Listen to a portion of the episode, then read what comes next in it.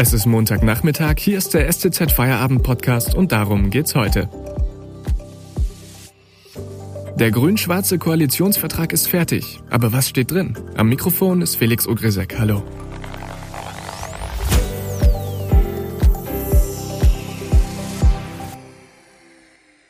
Das Regierungsbündnis aus Grünen und CDU steht und auch der Koalitionsvertrag ist unter Dach und Fach. Die Spitzenvertreter beider Parteien wecken hohe Erwartungen, auch beim Thema Klimaschutz. Dabei ist bei einigen Punkten noch gar nicht klar, ob sie überhaupt im geplanten Umfang finanzierbar sind. Die Details erklärt uns jetzt Arnold Rieger aus unserem Politikressort. Hallo. Hallo. Herr Rieger, der Koalitionsvertrag ist fertig. Wissen wir denn schon in etwa, was drinsteht? Nun ja, der Vertrag wird vermutlich weit über 100 Seiten haben. Ähm, viele Details sind bereits an die Öffentlichkeit gelangt. Äh, die große Linie ist auch bekannt, denn die wurde ja bereits gezeichnet, als Grüne und CDU vor fünf, sechs Wochen äh, mit ihren Sondierungsverhandlungen ähm, bereits die ersten Pflöcke eingeschlagen haben. Also im Unterschied zu früheren Koalitionsverträgen haben beide Parteien diesmal schon äh, sehr frühzeitig gesagt, wo es langgehen soll.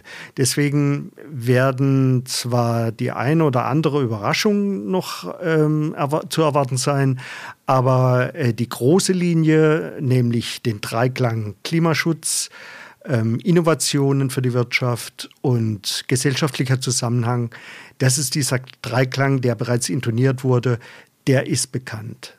Offiziell soll das Papier am Mittwoch vorgestellt werden und damit liegen die Parteien vor ihrem eigenen Zeitplan. Warum ging es diesmal schneller als gedacht?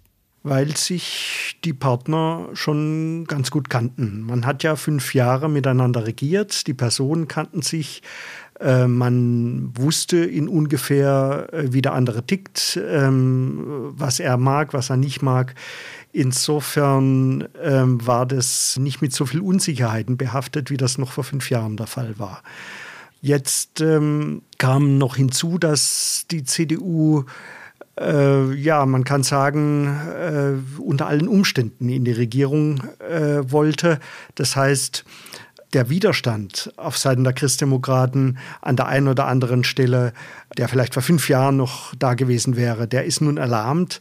Man kann auch sagen, die CDU hat fast die Segel gestrichen. Man kann es aber auch äh, freundlich ausdrücken und kann sagen, äh, vieles, äh, was die Grünen wollten, wollte die CDU plötzlich auch. Wurde da auch so ein bisschen ins Blaue rein verhandelt? Es gibt ja einige Punkte, die noch unter Vorbehalt stehen. Ja, die allermeisten Punkte stehen, äh, was man so hört, unter finanziellen Vorbehalten. Ähm, ins Blaue hinein verhandelt man deswegen nicht. Man sagt, was man gern haben möchte, ähm, muss aber hinzufügen, wenn wir es uns leisten können. Das heißt, man will jetzt erst einmal warten, wie sich die Wirtschaft entwickelt, wie sich die äh, Steuereinnahmen entwickeln.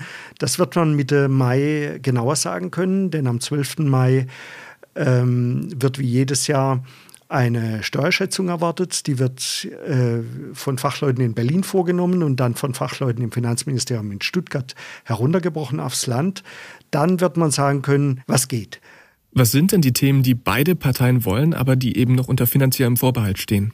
Das Generalthema äh, wird Klimaschutz sein. Und man kann fast das Motto ähm, nennen, Klimaschutz nach Kassenlage. Also äh, Klimaschutz kann bedeuten, man könnte jetzt jedes Landesgebäude, jede Schu Schule, also die in kommunaler Trägerschaft sind, äh, alle möglichen äh, öffentlichen Gebäude mit ähm, Wärmedämmung, mit Solardächern, äh, mit solchen Dingen ausstatten. Das würde viele, viele hundert Millionen kosten.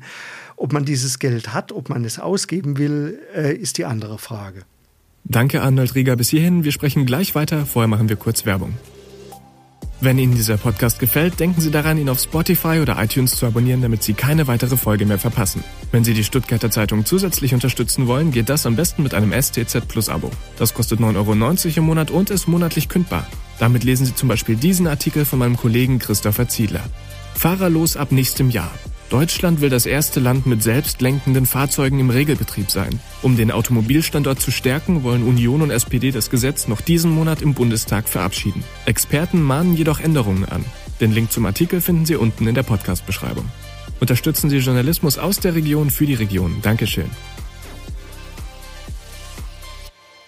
Und wir sprechen jetzt im Feierabend-Podcast weiter mit unserem Politikredakteur Arnold Rieger über den Koalitionsvertrag von Grünen und CDU.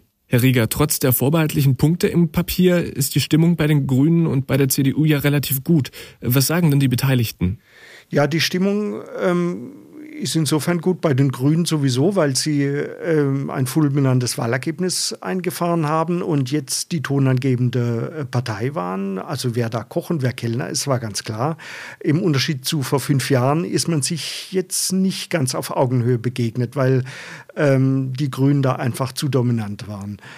Die Stimmung bei der CDU ist vor allem deshalb gut, weil sie es geschafft hat, wieder in die Regierung zu kommen. Denn es war die, die größte Angst bei der CDU in der Opposition zu landen, weil man dann neben der AfD auf den Oppositionsbänken hätte sitzen müssen, wenn es zu einer Ampelkoalition auf der anderen Seite gekommen wäre. Das wäre ja die Alternative gewesen. FDP, SPD und Grüne bilden eine Regierung zusammen und auf der Opposition sitzen dann CDU und AfD. Die AfD ähm, würde erwartungsgemäß rhetorisch ziemlich aggressiv auftreten. Die CDU ähm, sieht sich ja als staatstragende Partei und dagegen ähm, im Vergleich äh, bestehen zu können, das wäre ungeheuer schwierig geworden. Das wollte die CDU unter allen Umständen vermeiden.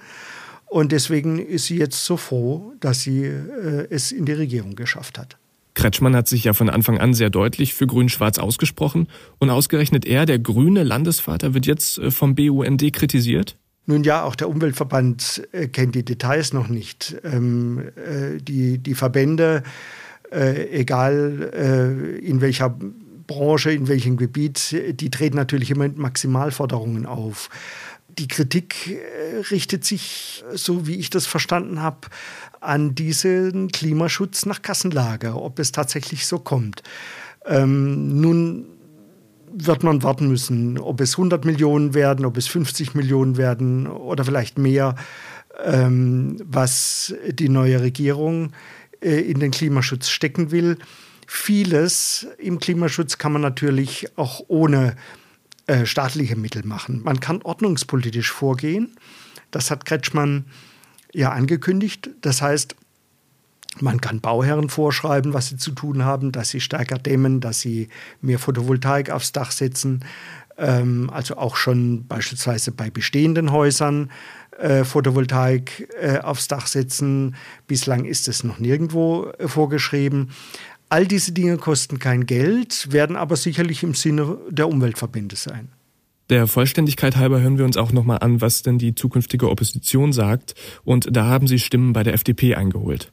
Ja, die FDP wäre natürlich selbst gern in der Regierung gewesen und äh, spart jetzt natürlich nicht mit äh, Kritik, äh, da sie ja nicht beweisen muss, was bei ihr im Koalitionsvertrag herausgekommen wäre. Herr Rühlke hat äh, die vergangenen Tage beispielsweise ähm, kritisiert, dass äh, es offenbar eine Mautpflicht geben soll für ähm, LKWs auf Landes- und auf Kommunalstraßen. Bisher gibt es diese Mautpflicht ja nur auf Autobahnen und auf vierspurigen Bundesstraßen. Nun kann man natürlich sagen, die CDU äh, ist da eingeknickt, weil es gab äh, massive Widerstände der Wirtschaft gegen eine solche Maut. Man wird sich anhören müssen, welche Begründung sie liefern dafür. Äh, aber auch an dieser Stelle wird man wohl davon ausgehen können, dass die CDU eine Art Abwehrschlacht äh, geführt hat.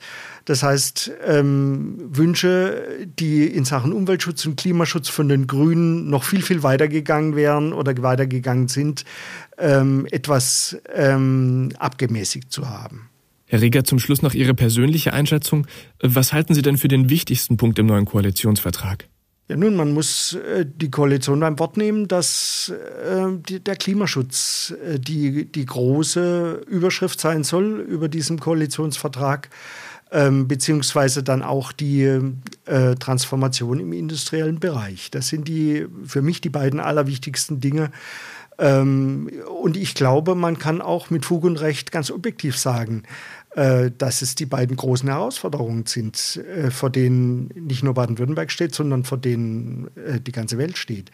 Ähm, die technische Innovation natürlich in Baden-Württemberg als Land der Tüftler, als Land der, der Denker, ist natürlich noch sehr auf die alten Branchen ausgerichtet. Hier einen Dreh zu finden, wie man in die Zukunft denken kann, wie man ähm, neue Technologien entwickeln kann, das ist sicherlich aller Mühe wert. Vielen Dank an unseren Politikredakteur Arnold Rieger für diese Einschätzung. Und Ihnen, liebe Hörer, jetzt einen schönen Feierabend.